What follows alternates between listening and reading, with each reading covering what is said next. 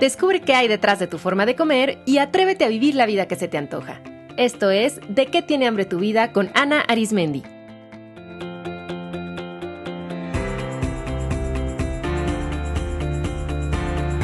Este es el episodio 254, La comida es un puente.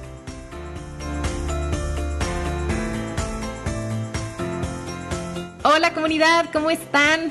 Me da mucho gusto saludarles. Soy Ana Arismendi, directora del Instituto de Psicología de la Alimentación, que está conformado por un grupo de profesionales de la nutrición y la psicología que buscamos apoyar a las personas a vivir en paz y armonía con su cuerpo y la comida.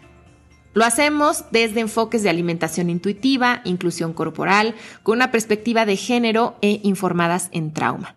Pueden conocer al equipo y todo lo que ofrecemos en nuestra página web www.psicoalimentación.com.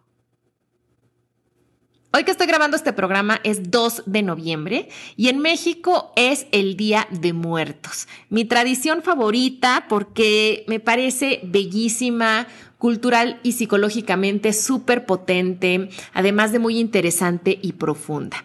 Entonces, en, esta, en este día, lo que hacemos es recordar y honrar a nuestros fallecidos poniendo un altar en su memoria en nuestras casas.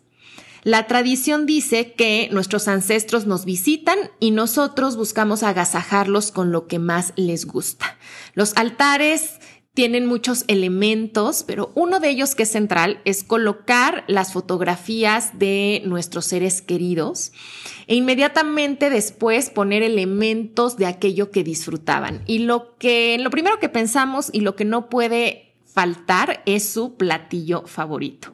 Es bien bonito recordar que a la tía le encantaba el pan de dulce, que a la abuela la cochinita pibil, que el abuelo no perdonaba un buen chocolate, incluso volvemos a escuchar al tío contando chistes siempre con su cerveza en mano, o casi podemos saborear los famosos tamales que preparaba la bisabuela. En muchas familias se guisa específicamente para colocar un poco de esos platillos en el altar y sobre todo en los pueblos más tradicionales, las familias acuden a los cementerios para adornar las tumbas y comer esos platillos junto a sus muertos. Yo sé que para la gente de otros países eso de comer en un cementerio o guisar platillos enteros para colocarlos en un altar puede sonar extraño o hasta macabro, pero para nosotros es una tradición llena de color, de flores, de música, de familia, de recuerdos y es motivo de regocijo y respeto. Yo cuando estaba montando hace unos días mi altar, pues obviamente que me puse a recordar, por ejemplo, las picaditas que con sus propias manos y con cariño nos preparaba mi tía Meche para consentirnos, o los chiles en nogada que han preparado todas las mujeres de mi linaje materno y que hasta hoy comemos con tanta tradición, o podía escuchar nítidamente la risa de mi abuelita mientras contaba alguna anécdota o hacía una broma con su café junto a ella. Y pues esto me puso a reflexionar sobre cómo la comida es un maravilloso puente. Un puente que nos conecta con nuestra comunidad, con nuestra cultura, con nuestras tradiciones.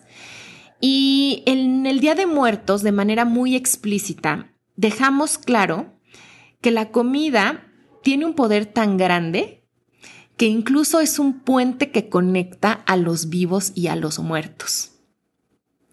Y aunque no exista otra celebración Em, como esta en el mundo, eso no quiere decir que este puente sea exclusivo de México.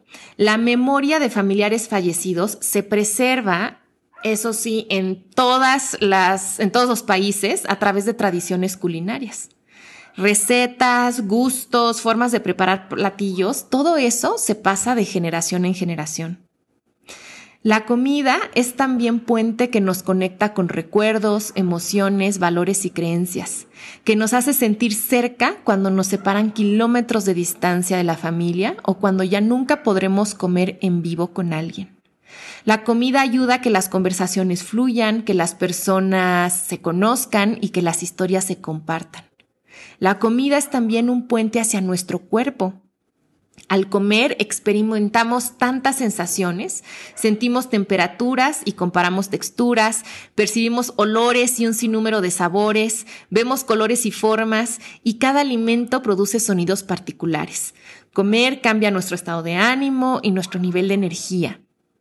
La comida es puente también hacia la conciencia, porque cuando reflexionamos sobre todo lo que entra en juego para que un plato de comida llegue a nuestra mesa, podemos conocer y abrir conversaciones sobre historia, evolución, economía, ecología, gastronomía, cultura, política, educación, salud pública. Podemos hablar de patriarcado y feminismo, en fin. Comer, la verdad, em, es el resultado de todos de todos estos factores y todos estos temas tocan al acto de comer. Comer es una necesidad básica de sobrevivencia y sin embargo, afortunados somos los que tenemos acceso a los alimentos. Comer y sobre todo elegir qué, cuándo y cuánto comer es una cuestión de privilegio hoy día.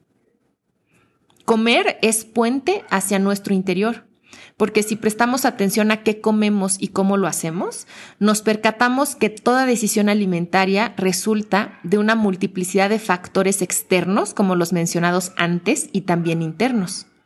Por ejemplo, experiencias de trauma, cómo está nuestra salud física y mental, nuestra capacidad de regular emociones, qué tan capaces somos de detectar nuestras propias necesidades y satisfacerlas. Tienen que ver todas las vivencias específicas en torno al cuerpo y a la alimentación, la construcción familiar del acto de comer y obviamente nuestros gustos, intereses y valores personales. Se dan cuenta cómo la comida tiende puentes hacia afuera, hacia adentro, tiende puentes al futuro, al presente y al pasado. Cómo también la comida tiende puentes hacia otras personas. En el episodio 214 les hablé del concepto del alimento maestro. Y hoy quiero sumar a ese concepto la idea de que nuestro alimento maestro es un puente. Tu alimento maestro está aquí para intentar unir algo. ¿Qué es? Les invito a preguntarse lo siguiente. ¿Con quién estoy intentando conectar cuando como esto? Cuando se me antoja este alimento, ¿qué o a quién quiero sentir cerca? Cuando tengo miedo de comer algo o siento aversión, ¿de qué o quién siento la necesidad de desconectarme? ¿Qué conexión es necesaria revisar para estar en paz con la comida? ¿Qué conexión es necesario establecer para estar en paz con la comida. La comida no es la enemiga y tampoco es la mágica solución. Es solo un puente. Obsérvalo. ¿A dónde te lleva? Yo sé que a veces no podemos ver el puente o da miedo cruzarlo o no sabemos ni cómo hacerlo. No estás solo ni estás sola. Únete a cualquiera de mis talleres o déjate acompañar por una de las colegas de mi equipo y así no solo podrás entender qué puentes se tienden a través de tu forma de comer, sino que podrás cruzarlos para entender hacia dónde te llevan, qué estás intentando conectar, con qué o quién quieres conectarte o con qué o quién no quieres conectarte a través de la comida. Pero además algo muy importante es que cuando entiendes tu forma de comer, entonces puedes construir los puentes que tú decidas. La comida es conexión y nosotros podemos decidir con qué conectarnos. ¿Estás listo? ¿Estás lista? Querida comunidad, les dejo un abrazo y nos escuchamos en el próximo episodio. Esto fue De qué tiene hambre tu vida con Ana Arismendi. Para más información visita www.dequetienehambretuvida.com.